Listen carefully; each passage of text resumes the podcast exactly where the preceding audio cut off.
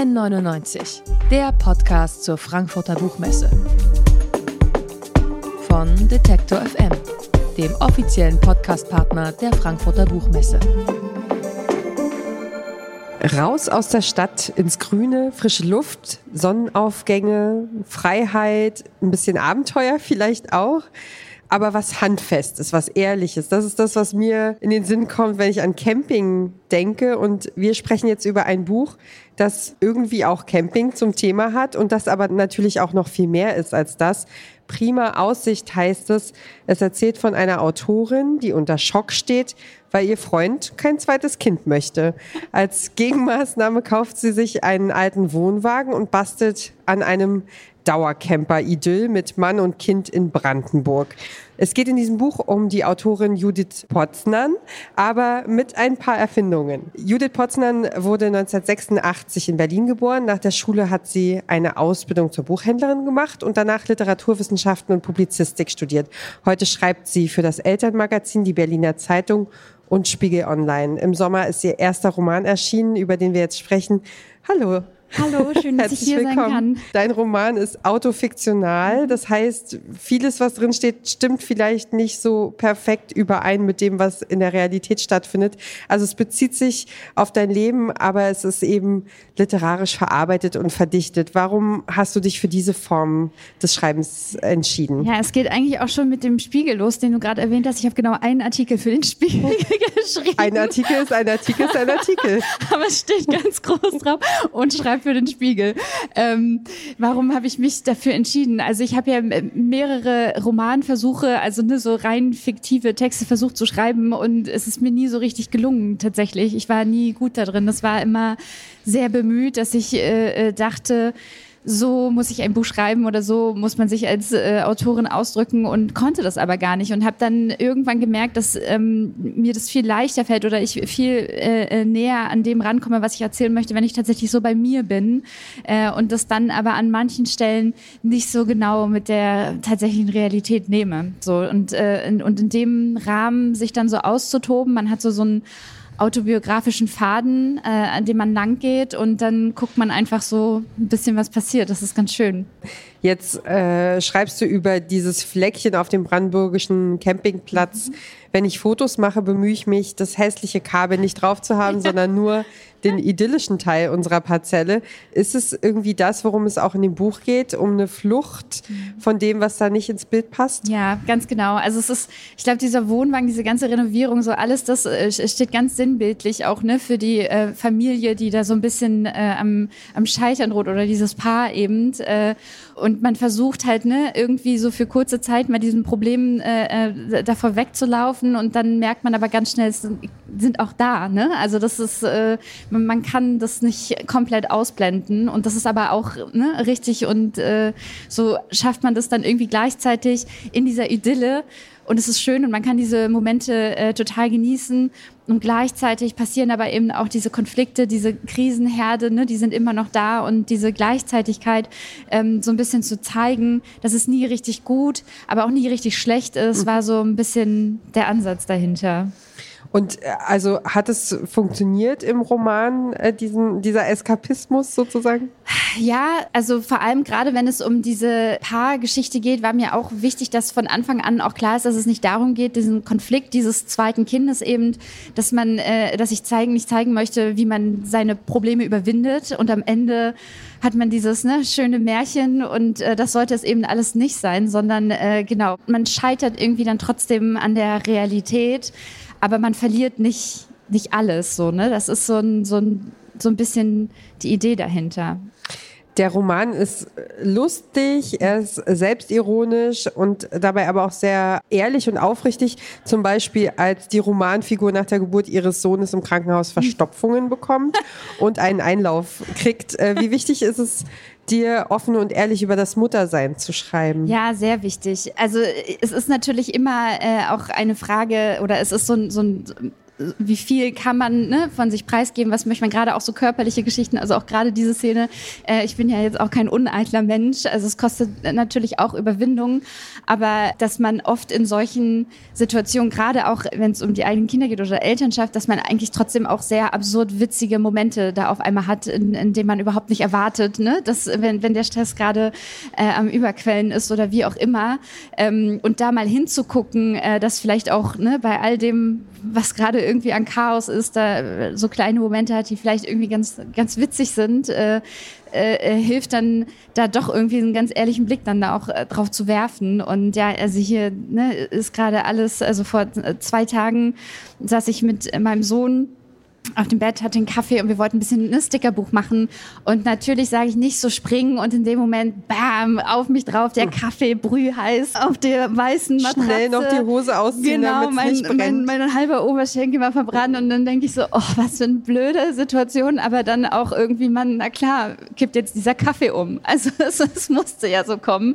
Also ne, das ist äh, äh irgendwie immer beides. Und, und irgendwann habe ich dann einfach genau diese, diese Momente dann eben da angefangen drüber zu schreiben und, ähm, und, und kann gar nicht, also ich kann gar nichts anderes eigentlich, äh, als mich so auszudrücken, wie es dann halt in solchen Momenten manchmal eben wirklich ist.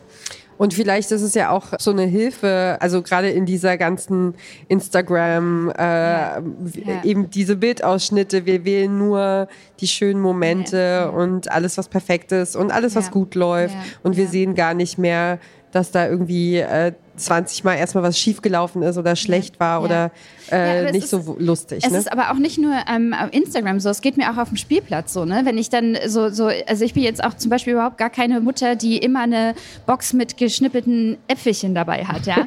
Und aber gefühlt, äh, wenn wir dann da sind, sehe ich andauernd die Verfütterungen an so vielen Stationen oder die, die, haben, die sehen alle so aus, als hätten sie super viel äh, genau das Richtige an, ne? Immer Mütze, Schal, aber eigentlich äh, äh, hat die Mutter äh, drei Plätze neben mir vielleicht auch gar keine Äpfel dabei. Aber das ist immer so das, was man dann ne, so, so wahrnimmt und bei anderen läuft das irgendwie immer, irgendwie immer richtig und bei einem selber nie. Und dabei ist das aber, glaube ich, ähm, totaler Quatsch so. Also ja, also im Grunde müsste man einfach viel mehr ja. einfach auf sich selbst gucken ja. und auf die Oder Beziehungen, die man führt. Zumindest, ja, man, man, man guckt ja eh immer eher dahin, was so bei anderen ne, gut läuft, an weniger als das, was äh, äh dann äh, äh, nicht funktioniert. Und vielleicht muss man da seinen Blick auch mal ein bisschen, bisschen schärfen. Aber mhm. so bei sich bleiben bin ich ja auch immer äh, großer Fan. Und es ist auch okay, keine Box mit äh, geschnippelten Äpfelchen dabei zu haben. Auf jeden Fall.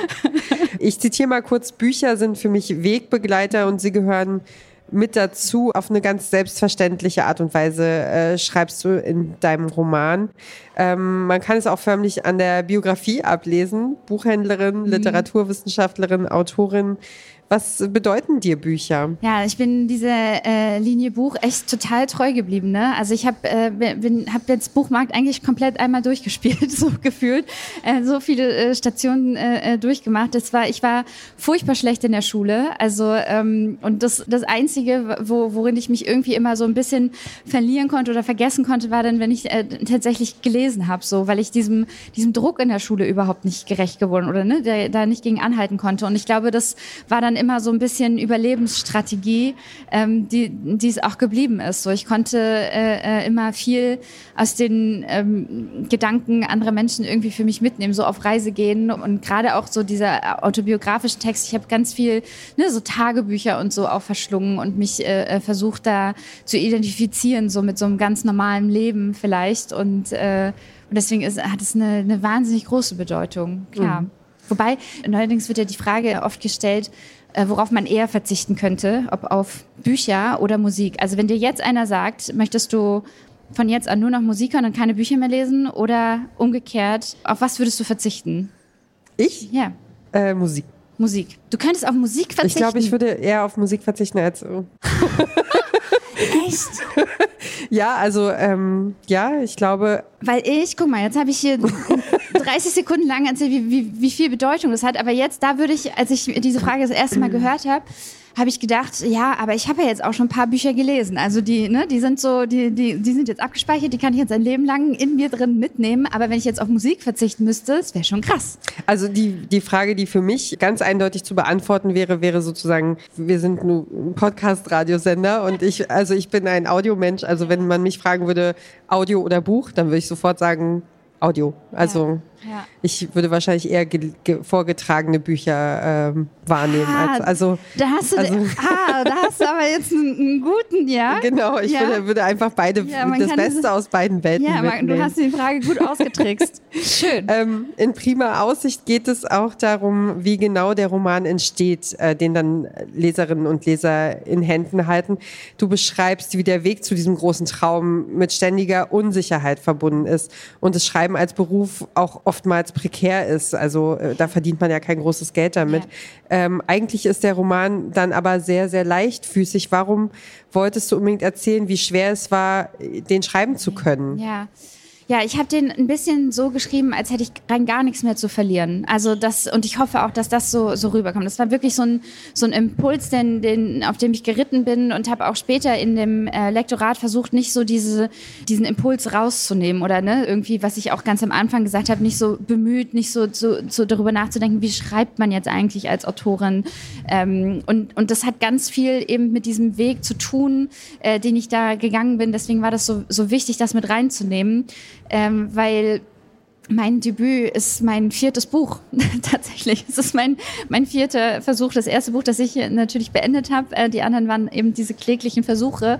Äh, und, und auf dem Weg dahin ähm, war ich furchtbar finanziell am Ende. Und äh, das, was du gerade gesagt hast, so diese Idee vom Schreiben leben zu können, ist auch eine Geschichte, wie ich versucht habe, ähm, ganz lange ähm, selbstständig zu werden, unabhängig. Ähm, das ist halt auch so ein bisschen so der, der, der, der Weg einer Frau, ähm, die, die versucht, aus der Unabhängigkeit äh, in, in die Freiheit zu gelangen und äh, endlich ihr Leben in den Griff zu bekommen. Und äh, dafür war, ist das so, dieser Teil meiner Biografie auch so wichtig fürs Buch gewesen. Warum ist da eigentlich so diese Sehnsucht nach diesem zweiten Kind, diese Sicherheit, die man so vermeintlich möchte, aber ist es nicht auch ein bisschen Trugschluss so? Ähm, äh, Geht es nicht eigentlich viel mehr darum, dass, dass die Sicherheit nicht irgendwie auch ähm, aus einem selber heraus irgendwie kommen muss, dass es nicht die, diese geschlossene Ehe vielleicht sein muss oder mhm. ne, diese äh, komplett in, intakte Familie so. Das, ähm, ja, das. Was auch wieder äh, so ein Bild ist von, äh, wie leben eigentlich die anderen genau. und äh, genau. also, genau. also wir müssen Menschen, uns irgendwann ja. emanzipieren und, ja. und denken, ja. Äh, das ist doch mein Leben und wie möchte ich dieses gestalten ja. und verbringen und ja, machen und genau. äh, quasi einfach sozusagen die Scheuklappen aufsetzen, ja. um, ja. äh, um nicht abgelenkt zu werden von dem, was alle anderen wollen. Ja, ne? total. Es ist immer dieses, dieses Gefühl, dass man sieht auch hier wieder den Blick zu den anderen, so Familien mit mehr als einem Kind, das sieht irgendwie richtig aus. Ne? So, das ist so, die, die Welt ist ja scheinbar dafür gemacht, dass man eine Fortpflanzung betreibt und dass das äh, und, und dann, dann sind die, dann ist doch bestimmt bei denen alles in Ordnung. Und das ist natürlich auch nicht immer so. Und äh, sich da auch von ein bisschen äh, äh von zu verabschieden, dass es diese eine richtige Familie Familie gibt, das ist, ähm, das ist ganz wichtig. Oder es war, war für, für meine Entwicklung, äh, äh, dass ich jetzt hier sitze und über mein Buch sprechen kann, war das äh, äh eine, eine wahnsinnig gute Erkenntnis. Also. jetzt habe ich auf deinem Instagram-Kanal äh, gesehen, das Abenteuer geht weiter. Ja, ja. Das darfst du auch schon ja. öffentlich erzählen. Ja, ja. Ne? Ähm, ja ich habe noch nicht mal unterschrieben eigentlich. die, wenn ich sage, darf ich es schon teilen? Ähm, und die, die wissen mittlerweile, dass ich das auch äh, ja nicht lange durchhalten kann. Und ich bin da aber irgendwie auch ganz, äh, das ist so, so bürokratisch. Ne? Erst wenn man so sein, seine Unterschrift irgendwie drum gesetzt hat, das ist äh, offensichtlich dann fester, als wenn man ne, irgendwie schon alles andere geklärt hat. Aber für mich, und die haben doch Ja gesagt, ist doch super. Und zack, raus in die Welt. was möchtest du sonst noch machen? Was, äh, was steht sozusagen auf deiner inneren Liste, wenn alles möglich wäre und keine Grenzen bestünden? Ja, also, oh Mann, ich bin ja, ich bin ja eine große Träumerin, ne? Also ich kann ja mir prinzipiell immer alles vorstellen. Aber ich glaube, wenn ich jetzt so dieses, die Geschichte, die ich da erzählen möchte, also wenn ich die jetzt erstmal weiter äh, schreiben kann, dann ist das schon, also, ne, dann, dann, dann, dann bin ich schon, schon glücklich ansonsten äh, schaue ich einfach. Aber solange das irgendwie mit Buch und Schreiben äh, zu tun hat, ne, ist äh, mir fast schon egal, in welcher Form oder wie, wie das dann weiterläuft, dann äh, ist es so das, was ich mir für die nächsten Jahre gut vorstellen kann. Geht's nächsten Sommer wieder in den Wohnwagen? Ja, wir haben ja diese Saison, also der Sommer war ja eine absolute Zumutung, oder? Also wir waren die ganzen letzten Wochen nicht auf diesem Campingplatz und ich, der ist immer noch nicht winterfest. Ähm, also die zweite Saison war ein bisschen äh, äh, knackiger als jetzt der äh, letzte Sommer. Und aber ab April theoretisch, ne, dann geht die Saison los, kann man wieder campen und dann sind wir die ersten, die draußen sind. Und dann hoffentlich kommt dann auch ein guter Sommer mal.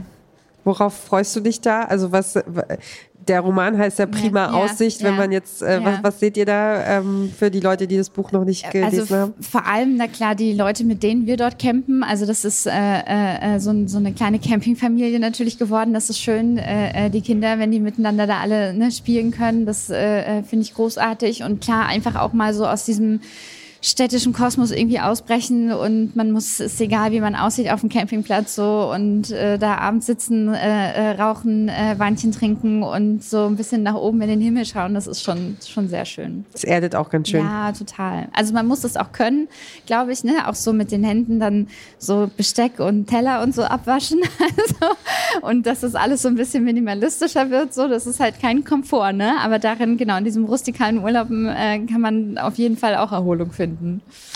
Das sagt Judith Potzner. Ihr Roman Prima Aussicht ist im Dumont Verlag erschienen und kostet euch im Buchladen 20 Euro. Vielen Dank für das Gespräch. Ja, vielen Dank, es war super nett. Danke. Dankeschön. N99, der Podcast zur Frankfurter Buchmesse. Von Detektor FM, dem offiziellen Podcastpartner der Frankfurter Buchmesse.